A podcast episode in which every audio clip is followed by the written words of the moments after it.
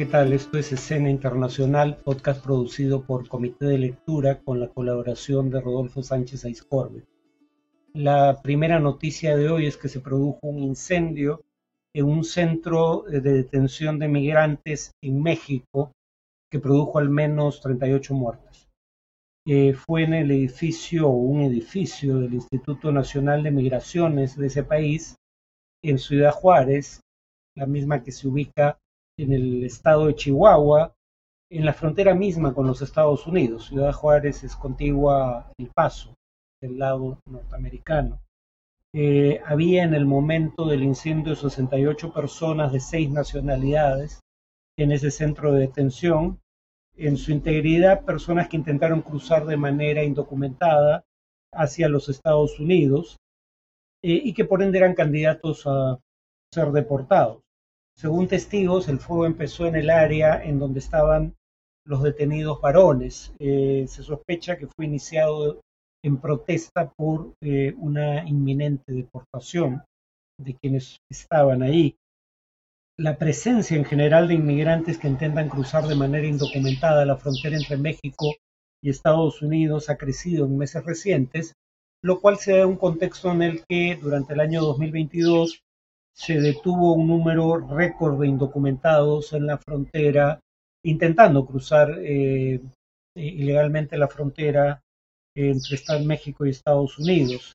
Según organizaciones de la sociedad civil mexicana, eh, en 2022 murieron unas 900 personas intentando cruzar la frontera. Washington, el gobierno de los Estados Unidos, ha endurecido su postura frente a la inmigración ilegal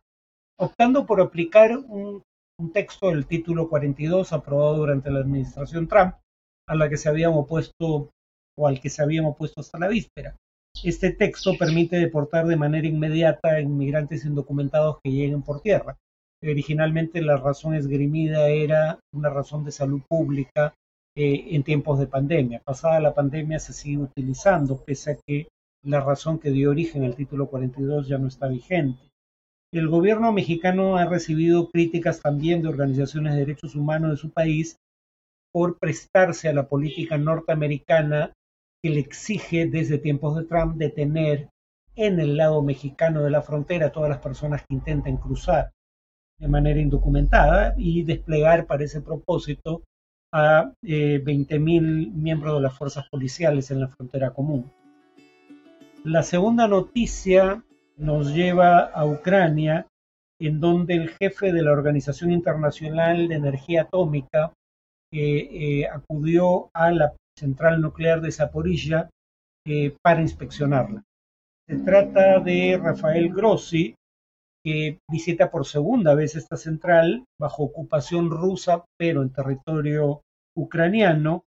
y el propósito es, eh, digamos, constatar cuál es la situación de seguridad en la mayor planta de generación de energía nuclear de toda Europa.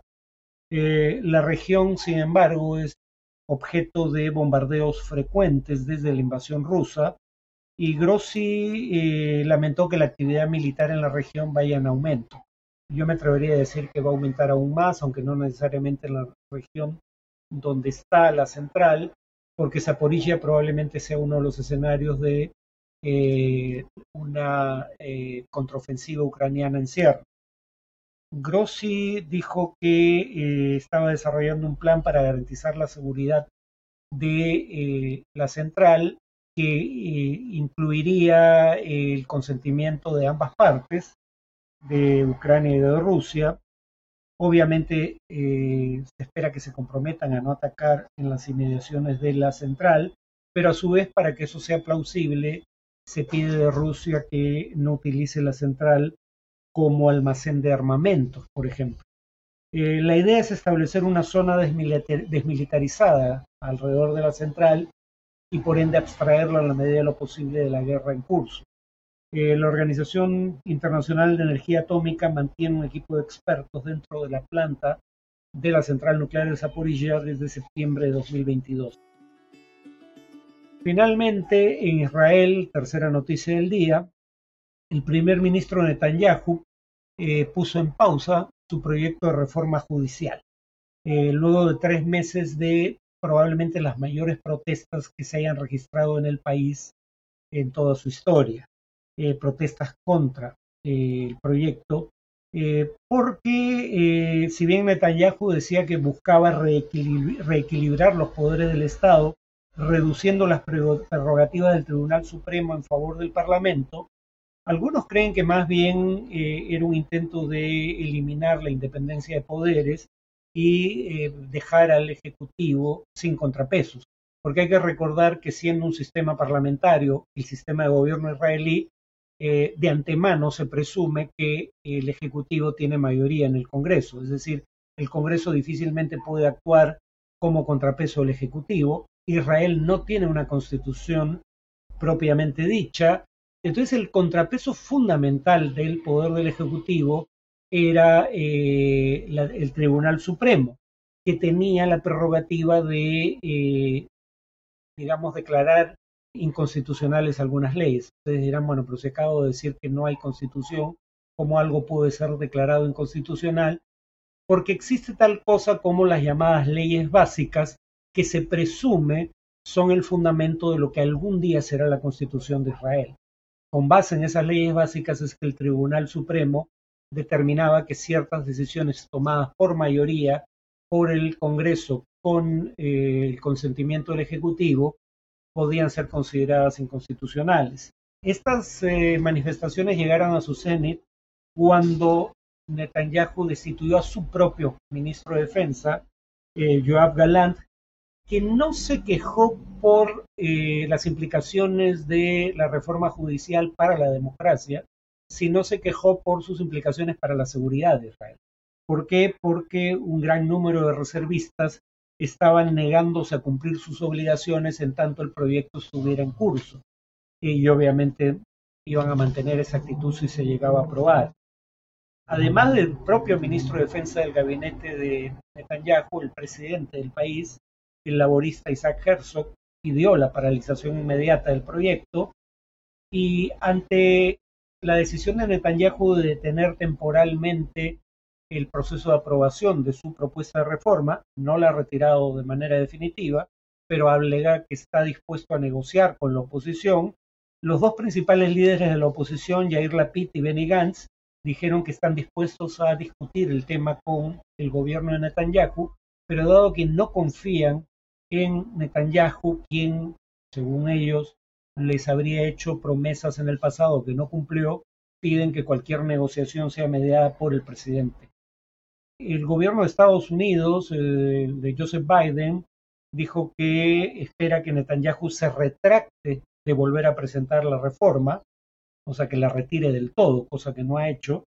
y que no puede continuar por ese camino, a lo que el primer ministro Netanyahu respondió, Israel es un país soberano que toma sus decisiones por la voluntad de su pueblo y no en base a presiones del exterior, incluso de los mejores amigos. Bueno, si Estados Unidos realmente quisiera presionar a Israel, podría condicionar eh, los 3.800 millones de dólares de ayuda militar que le brinda anualmente por un amplio margen, el mayor paquete de ayuda militar que Estados Unidos brinda a cualquier país en el mundo, a que se retracte de eh, presentar el proyecto, de la decisión tomada de presentar el proyecto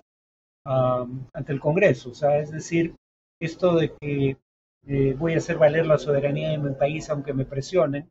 eh, es una bravata hueca teniendo en cuenta que tal presión no existe. Más allá del pronunciamiento de Biden, Estados Unidos jamás ha hecho nada significativo para obligar a Israel, no solo en estas circunstancias, sino, por ejemplo, para obligarlo a cumplir con infinidad de resoluciones críticas de sus prácticas de ocupación de territorios en territorios palestinos eh, aprobadas por el Consejo de Seguridad de las Naciones Unidas. En cuanto al tema de análisis, eh, un poco voy a tratar eh, a, la, luz de la experiencia internacional qué podría pasar políticamente o cuáles podrían ser las consecuencias políticas de los desastres naturales que están teniendo lugar en el Perú y que tendrán lugar en el futuro. En primer lugar, lo que las investigaciones académicas sugieren es que la gente rara vez culpa al gobierno por la ocurrencia del desastre, pero sí puede culparlo por la forma en que lo afronta, por su respuesta frente a un desastre natural. La encuesta del Instituto de Estudios Peruanos dada a conocer el fin de semana pasado sugiere que eso es lo que está ocurriendo en el Perú. Eh, frente a la pregunta ¿quién cree que es el principal culpable de las inundaciones? 54% culpa al cambio climático o condiciones climáticas extremas. Solo 13% culpa al gobierno central. Sin embargo, ante la pregunta ¿cómo evalúa la respuesta del gobierno frente a las recientes inundaciones en varias zonas del país? La cosa cambia dramáticamente. 62% de los encuestados creen que la respuesta gubernamental fue mala o muy mala, 30% creen que fue regular y solo 5% cree que fue muy buena o buena. Hay estudios también sobre el tema de qué explica la probabilidad de una alta incidencia de muertes frente a desastres naturales. Eh, una investigación, o más de una, de hecho, porque han escrito un par de textos de investigaciones empíricas juntos, de Alejandro Quirós y Alastair Smith, concluyen que eh, hay dos variables que ayudan a entender eh, o a prever eh, la probabilidad de que se produzca un alto número de muertes en la eventualidad de desastres naturales. La primera variable, la más importante, es el ingreso per cápita, lo cual es intuitivamente plausible. países con alto nivel de ingreso per cápita habitualmente son países que cuentan con los recursos para proveer bienes públicos como un sistema de salud pública de cobertura universal que ayudan a, afrontar las consecuencias de los desastres naturales. La segunda variable que ayuda a explicar la probabilidad de una alta incidencia de muertes como consecuencia de un desastre natural es el tipo de régimen político. Por cuestiones de tiempo no voy a entrar en detalles, pero bajo regímenes democráticos suelen morir menos personas producto de desastres naturales. Esto tiene que ver con la estructura de incentivos que enfrenta un régimen democrático que puede pagar un alto costo si no enfrenta debidamente un desastre natural, cosa que no necesariamente ocurre bajo regímenes autoritarios. Ahora, esto no es particularmente relevante para el caso peruano porque si bien los desastres que acabamos de, digamos, pasar han sido graves en sus consecuencias económicas, no suele ser el tipo de desastre, por ejemplo, un terremoto que causa un gran número de muertes. Lo dicho sí es aplicable al caso turco. En Turquía, el terremoto que ocurrió este año provocó 40.000 muertes, no un par de docenas, como fue nuestro caso. Provocó que más de un millón, un millón doscientas cincuenta mil personas aproximadamente quedaran sin hogar y causó pérdidas que Naciones Unidas estima en eh, unos 100 mil millones de dólares. Y claro, acá el problema no fue ese, porque finalmente el terremoto no lo causa el gobierno. El, el problema es eh, la falta de previsión gubernamental, uno, y dos, la mala respuesta frente al, fenómeno natural. Eh, los rescatistas demoraron en llegar a los, eh, los lugares en donde se encontraban personas bajo los escombros. Hubo problemas logísticos en la ayuda y el presidente Recep Tayyip Erdogan solo reconoció eh, esos errores eh, y se disculpó por ellos tras las críticas a su reticencia inicial a hacerlo. Em, en ese sentido, el que la presidenta dijera frente al desastre, no tenemos maquinarias para afrontarlo debidamente, o que el alcalde de Lima, en la medida en que esto fuera un asunto de su incumbencia, dijera que el municipio no tenía ni un mango y que por ende no había que joderlo, cita literal, eh, es exactamente el mensaje contrario al que se requiere en este tipo de circunstancias. La gente quiere eh, certezas, quiere confianza en que, en que las autoridades tienen en cuenta su padecimiento, no excusas. En el caso turco, además, se ha criticado la forma en que se gastó un impuesto diseñado precisamente para lidiar con desastres naturales y que provee de un fondo de unos 3.500 millones de dólares, o el equivalente en liras turcas, pero sobre todo lo que más se le echa en cara al gobierno de Erdogan es el hecho de que,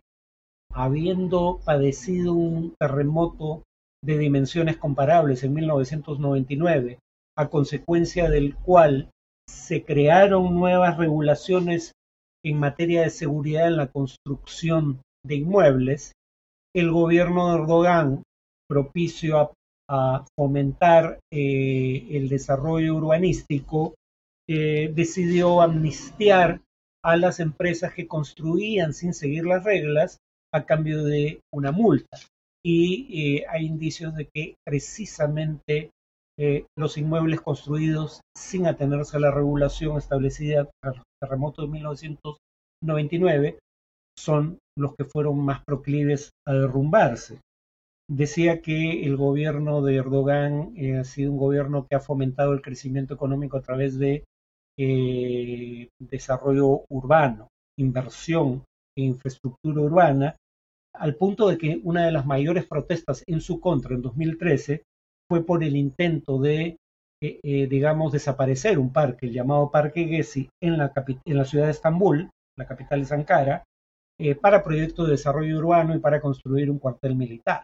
En el caso del Perú, eh, el efecto político de eh, los desastres puede terminar siendo consecuencia básicamente de su efecto económico. Según el Ministerio de Economía y Finanzas, el costo del ciclón Yaku hace solo un par de días eh, se estimaba provisionalmente, según el ministro de Economía, en 1.321 millones de soles pero el ministro de Economía creía que eh, en tanto no eh, se había recabado toda la información requerida, ese monto podía duplicarse.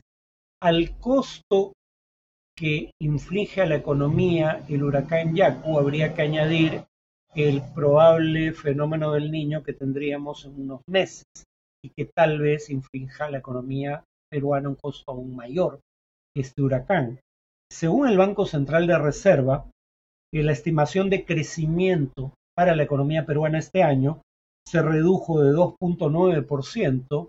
a 2.6% y el Banco Central eh, atribuye esa reducción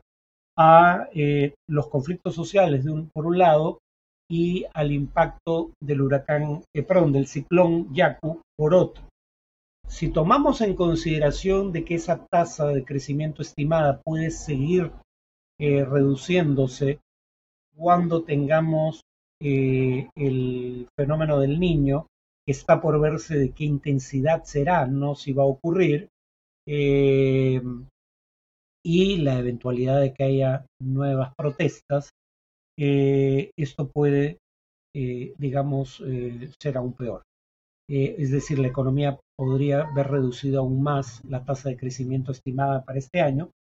en un contexto en el cual tenemos un gobierno cuya legitimidad es cuestionada por una amplia mayoría de la población. Según la encuesta del IEP que cité inicialmente, 78% de los encuestados desaprueba la gestión de Dina Boluarte como presidenta y 91%, un récord histórico desde que hay encuestas sobre la materia, desaprueba el desempeño del Congreso. En ese contexto, eh, el efecto económico de los desastres naturales puede pasar factura política al gobierno y fomentar un reinicio de eh, las protestas, que esta vez sí podrían tener una participación de estratos medios de Lima, en donde más efecto puede tener una movilización, como vimos el 14 de noviembre de 2020 en las protestas contra el breve interregno de Merino, porque eh, hay proyectos que pretenden intervenir entidades como el Jurado Nacional de Elecciones para hacer esa entidad, digamos, eh, una que responda a las presiones de la mayoría del Congreso. Y sabemos lo que ese tipo de intervenciones en otros poderes del Estado por parte del Congreso o del Ejecutivo han suscitado en el pasado. Recordemos que las manifestaciones que derivaron en la marcha de los cuatro suyos en la etapa final del Fujimorismo tuvieron como precedente el intento de intervenir el Tribunal Constitucional y que intentos de ese tipo, la llamada repartija, también suscitaron eh, protestas bajo democracia eh, y que, eh, digamos, eh, la destitución por parte del entonces fiscal de la Nación de los fiscales que veían los casos de corrupción vinculados a los líderes políticos, también suscitaron protestas que llevaron a un retroceso en la decisión eh, del fiscal de la nación. Si el Congreso decidiera actuar en el sentido descrito, probablemente a el costo económico de los desastres naturales como incitador de la movilización, podríamos sumar la movilización de estratos medios en grandes ciudades por factores más bien vinculados a el tema de la división de poderes que se pondría en riesgo por probables decisiones del Congreso. Eso es todo eh, por este podcast. Nos vemos en la siguiente ocasión.